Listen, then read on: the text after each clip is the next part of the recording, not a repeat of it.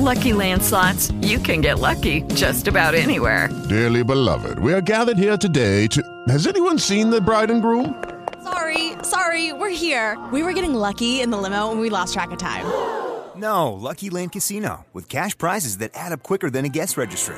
In that case, I pronounce you lucky. Play for free at LuckyLandSlots.com. Daily bonuses are waiting. No purchase necessary. Void where prohibited by law. 18 plus. Terms and conditions apply. See website for details.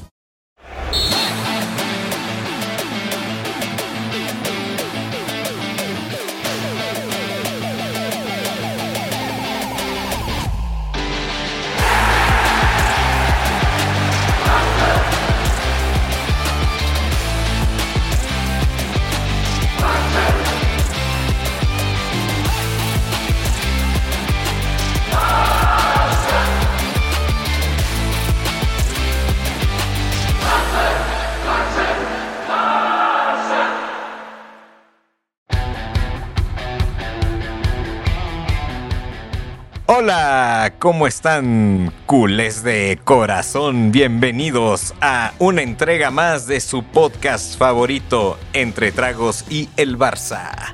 Me presento, soy Álvaro y como siempre vamos a estarles informando de el acontecer del equipo, de todos los partidos, las alineaciones, todo lo que pasó, cómo vimos a los jugadores, el encuentro en general y bueno, ahora estoy tomando una rica cerveza Bohemia, sí, tú también tómate una bohemia. Y bueno, los dejo con estos excelentes personajes conocedores del Barça. Adelante. ¿Cómo están mis queridos culés? Como siempre, buenas noches, buenos días o buenas tardes desde donde se encuentren. Yo hoy estoy, bueno, como siempre estoy tomando una, una buena victoria, como la de esta semana que pasó, que tuvimos unas buenas victorias, una sufrida, bueno, las dos sufridas, una con mayor relevancia, pero ahora los dejo con mi querido compañero Fer. Sí, hola, ¿qué tal? Bonanit, mis culés de corazón. Yo la verdad ando tomando un tequila para ver si se me quita la tos. Si me escuchan un poco la voz diferente es porque traigo una bonita tos que me pegaron. Pero bueno, aún así estamos con espíritu positivo, con mucha actitud y felices efectivamente de que haya sacado lo, los partidos en Barcelona, sobre todo este último contra el Atlético que se antoja muy difícil. Ya lo decía Mansur, también el Intercity se ganó, sufrido, pero se ganó, que era lo importante. Mucha gente ya estaba subiéndose al tren del Intercity, queriéndonos criticar, queriendo hacer mella de todo este asunto. No pudieron, sí se ganó, se ganó en tiempos extras, pero se ganó. Así que tómenla. sí, como bien mencionas, Fer, primero lo primero, ¿no? Y el primer partido, el Intercity, fue un partido que se nos complicó. Nosotros lo veíamos un poquito más, más de trámite, cosa que no pasó, se nos complicó, nos fuimos a tiempos extra, pero bueno, se sacó, ¿no? Eso es lo, lo importante. Así es, así es, este, sufrido, ¿Por qué? Digo, todos, o sea, siempre jugarle al Barça, jugarle a un equipo grande, más unos equipos de, divisiones bajas, claramente echan todo a la borda, ¿no? Se van con todo. Se vio, fue difícil, el funcionamiento por ratos, como ha seguido, ha estado pasando desde hace varios partidos, es intermitente. No se tiene un, juego, un buen juego todo el partido, sino que de repente juega bien, a ratos se vienen para abajo, se echan para atrás, pero mira, como dicen, pasamos, tiempo extra el chiste es pasar en estos, en estos partidos, llegar, ojalá lleguemos a la final y como siempre y como somos los reyes de este título, los reyes de la Copa. Sí, hay que recordar también que en la Copa del Rey no hay VAR y quizás hubo algunas jugadas que se pudieron discutir, pero pues es una ventaja o una desventaja que no haya VAR en, el, en, el, la, Copa del Rey. Los árbitros tienen que marcar de bote pronto, quizás habrá offside discutidos y ya vimos que al Barça aún con VAR le han afectado, entonces sin VAR pues cuidado, ¿no? Sobre todo en una Copa del Rey que como dice Mansur, somos los históricos ganadores y esperemos que no quieran ayudar al Madrid a que nos, nos empiece a acercar un poco en copas. Como mencionas, siempre, bueno, van ya dos podcasts con este que estamos hablando del arbitraje, ¿no? De la polémica que hay, de si marcan una cosa, si marcan otra, si nos quitan tarjetas, por ejemplo, rojas por agresiones directas a nuestros jugadores.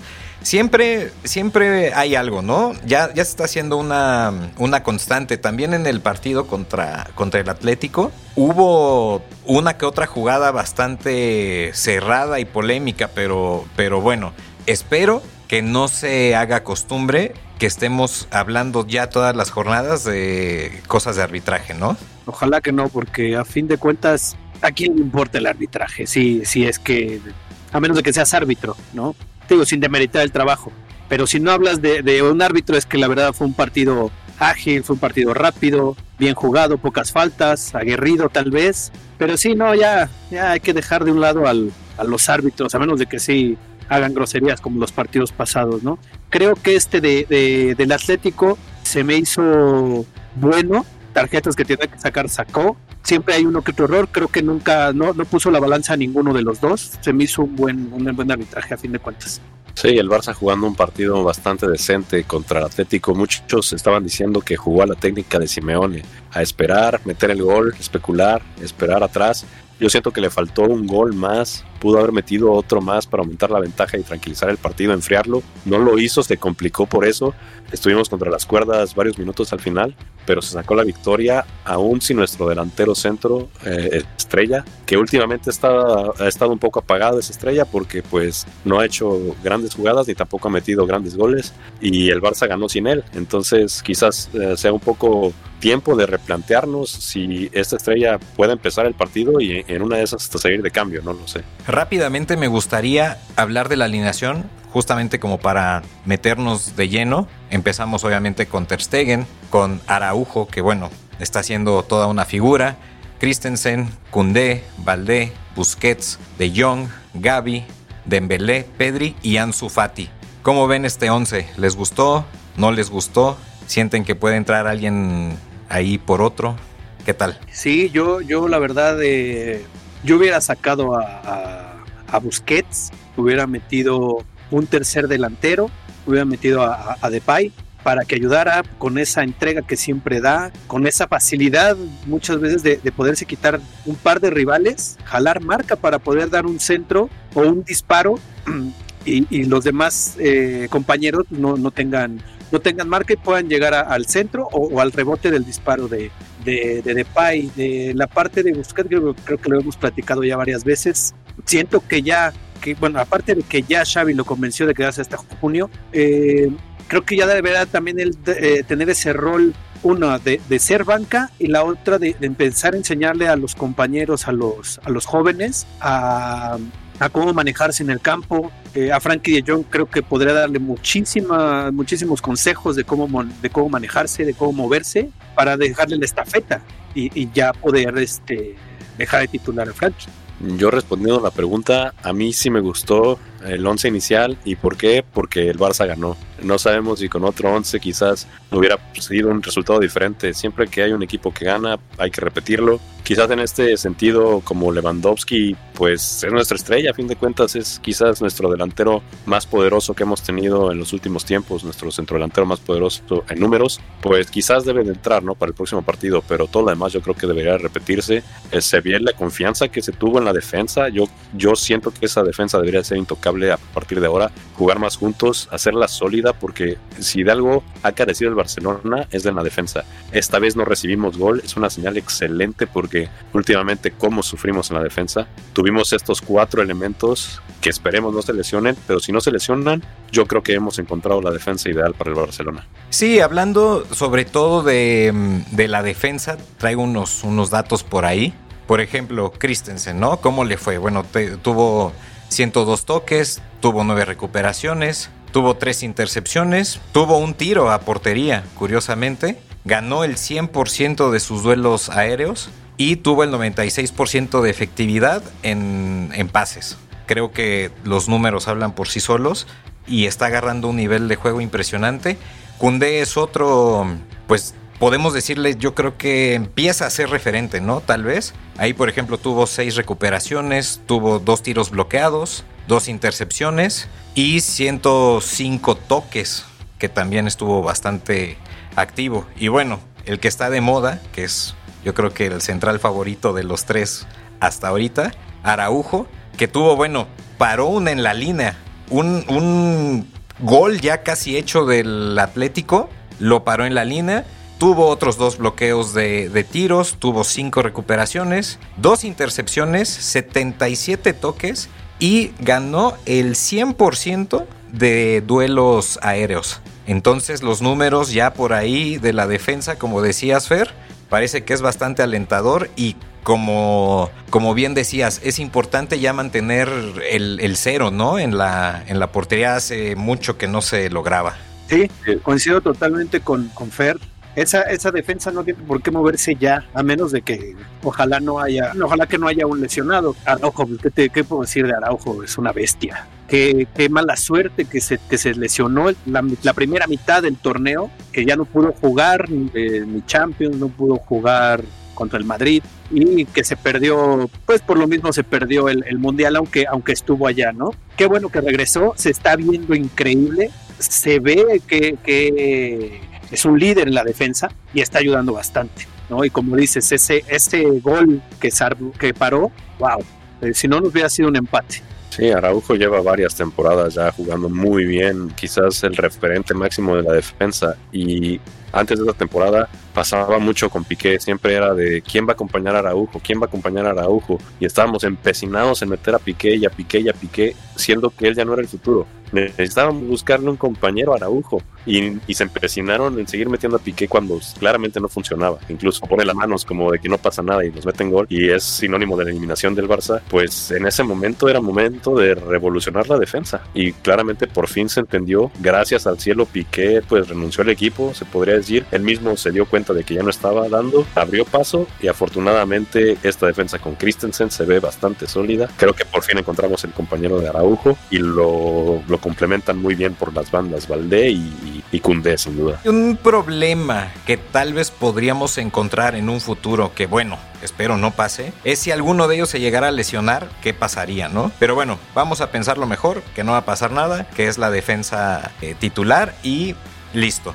Ya hablamos mucho de la defensa, espectacular, que sí, nos quedamos en ceros, pero también hablemos un poquito qué les parece de la media y la delantera. ¿Cómo, cómo vieron el desempeño? Pues la media bien, yo creo que bien a secas, como, como decían, este, esos altibajos, meten gol, retroceden, se pierde la media cancha, se pierde, por, por como decía Fer, tanta, tanta especulación. Entonces de repente como que saltaba la línea, ¿no? Y es algo que pues, el Barcelona, no, es juego del Barcelona, no es el ADN del Barcelona.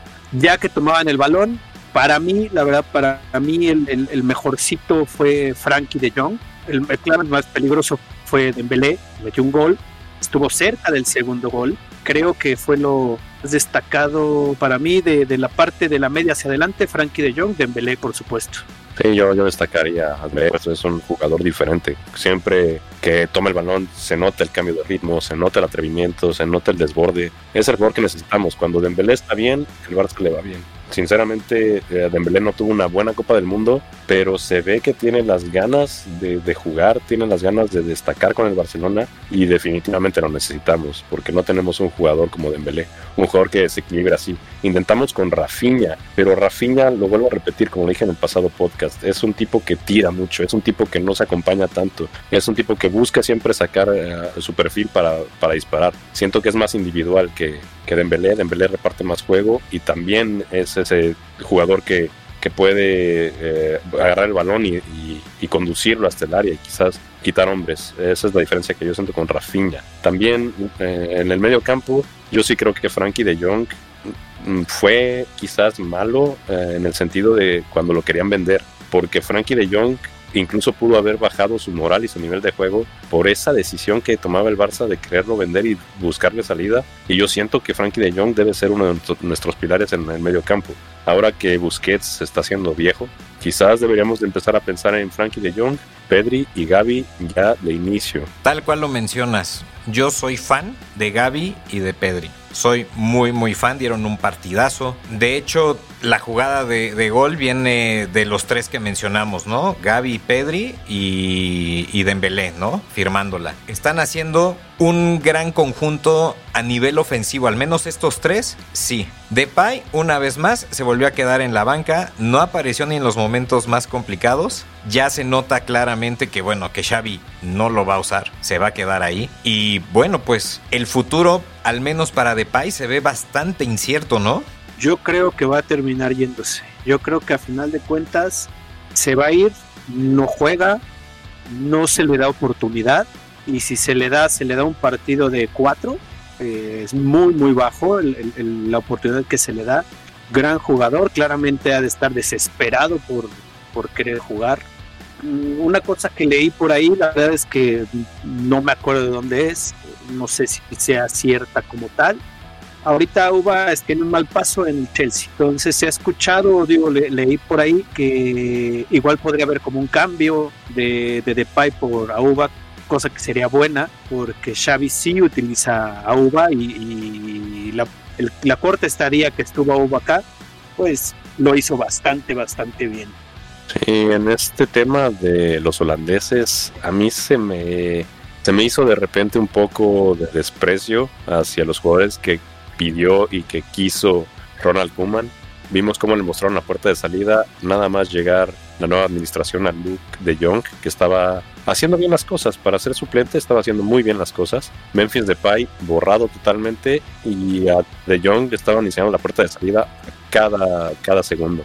Entonces yo creo que también pudo haber ido un poquito por ahí, por rencores o lastimosamente me da pensar mal. No quisiera, pero creo que también puede ir por ahí. Y bueno, pues lástima que Memphis Depay no esté jugando porque es un jugador diferente, como le dije en el pasado podcast, es un jugador que con su sola presencia puede cambiar un partido. No se está usando, pues bueno, si se quiere hacer el cambio por Auba, bienvenido. Auba también funcionó muy bien en el Barça y si ahorita no está funcionando, yo creo que en el Barça encaja muy bien un jugador como Auba. Lastimosamente, entre Auba y Lewandowski, pues yo creo que el titular debería ser Lewandowski. Juegan en la misma posición, pero Auba para revolucionar el ataque, sin duda vendría de lujo. Yo me voy al concepto que decías de equipo que gana, repite. ¿no? No estuvo Lewandowski en este equipo que ganó, porque desde mi punto de vista, y otra vez puede haber gente que esté de acuerdo conmigo y gente que no. Yo siento a Leva bajo.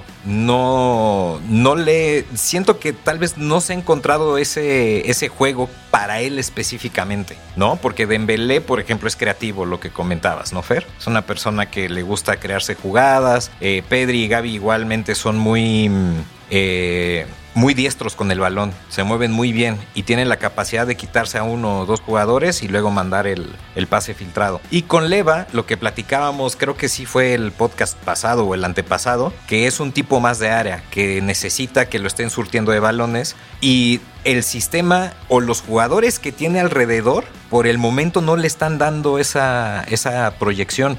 Entonces, creo que tal vez tal vez, ¿eh? No tendría tanta cabida en el Barça como podría ser el rumor este que comenta Mansur, que a mí me encantaría que pasara, que Auba regresara, ¿no? Yo creo que todo, todo pasa, como dices ahorita, de, de, Lewandowski, que no sea tan, tan certero, o que no tenga tanto, o que tenga que salir para, para encontrar el balón.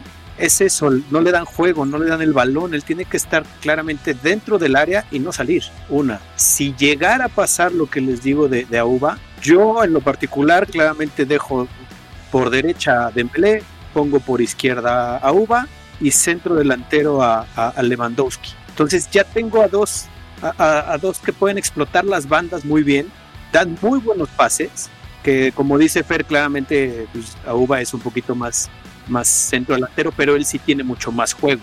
Él sí puede estar por una banda, él sí puede desbordar y creo que en estos dos jugadores les darían mucho, mucho centro, muchos pases al área a Lewandowski. Y digo, funcionó cuando estaban en el Borussia Dortmund.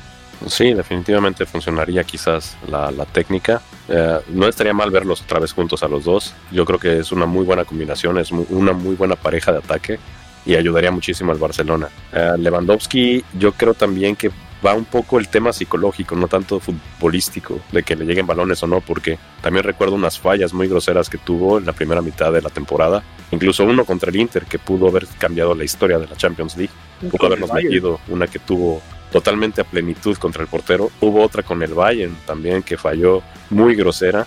Y yo creo que también va un poco eh, el tema psicológico. Los delanteros viven del gol y si el gol no se está dando, se empiezan a presionar, se empiezan a ofuscar. Y creo que también va por ahí lo que le está pasando a Lewandowski. No está brillando como brilla en el, en el Bayern, por supuesto. Y yo creo que también él, ya dentro de su cabeza, se empieza a presionar y empieza a buscar los goles y empieza a apresurarse en sus decisiones. Pues sí, esta telenovela de Lewandowski va a dar de qué hablar, yo creo que en esta parte de la, de la temporada y cierre ya veremos qué pasa, ¿no? Vamos a ver por dónde, por dónde va, si se llega a acoplar o no. El tema psicológico que comenta Fer, que claro, también es súper válido y, y, puede ir por ahí. Pero bueno, vámonos ya al final, al final del podcast. Mansur, cuéntanos del partido que viene. Bueno, el partido que viene este, va a ser de la Supercopa de España. Lo vamos a jugar contra el Real Betis va a ser este jueves 12 a la una de la tarde.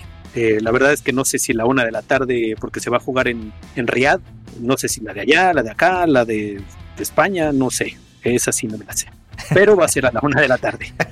Eh, como un dato, desde que se tiene este nuevo formato de la Supercopa de, España, no se ha logrado ganar. hemos estado cerca, no se ha logrado. Eh, creo que es un, una muy buena oportunidad, claramente, para, para volver a, llegar claramente a la final eh, y ganarla, y ganar la Copa. Eh, por lo mismo, este fin de semana el Barça no jugará, no jugará la liga, se, pospone ese partido que es igual contra, contra el Betis, se va a jugar hasta el miércoles primero de febrero a las 2 de la tarde. Entonces, este fin de semana no nos toca ver al Barça, solo verlo el jueves. Entonces, solo, solo lo podemos ver esta, esta semana una sola vez. Sí, el partido contra el Betis es una de la tarde hora centro. Esperemos que haya un buen resultado para el Barcelona.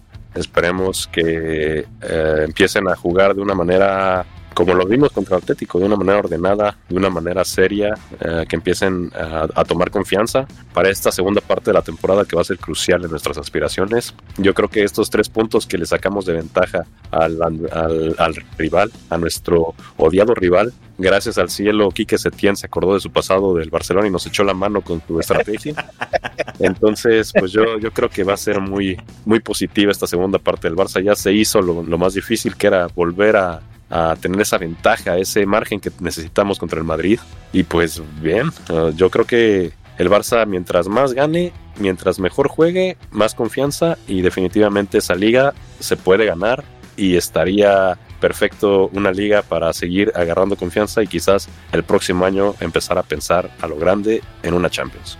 Exactamente. Bueno, pues con esta reflexión nos despedimos, que fue una reflexión muy bonita decir que efectivamente ya tenemos tres puntos de ventaja nuevamente. Esperemos que el equipo odiado, que no vamos a decir su nombre, pierda y podamos separarnos por seis, ¿no? Porque como decía Mansur el, el, podcast pasado, ya no se pueden perder puntos, tenemos que seguir luchando. Y bueno, con esto nos despedimos. Muchísimas gracias a todos por habernos escuchado y recuerden que... Tienen que escuchar mucho heavy metal. Perfecto, nos vemos. Adiós. Muchachos.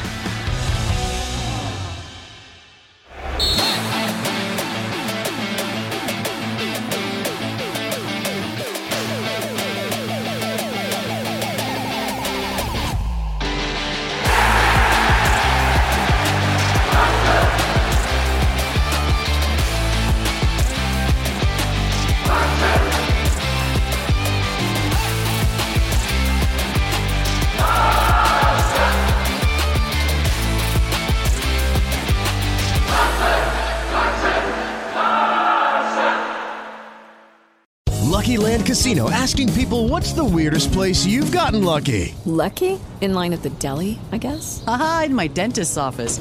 More than once, actually. Do I have to say? Yes, you do. In the car before my kids' PTA meeting. Really? Yes. Excuse me, what's the weirdest place you've gotten lucky? I never win and tell. Well, there you have it. You can get lucky anywhere playing at LuckyLandSlots.com. Play for free right now. Are you feeling lucky? No purchase necessary. Void where prohibited by law. 18 plus. Terms and conditions apply. See website for details.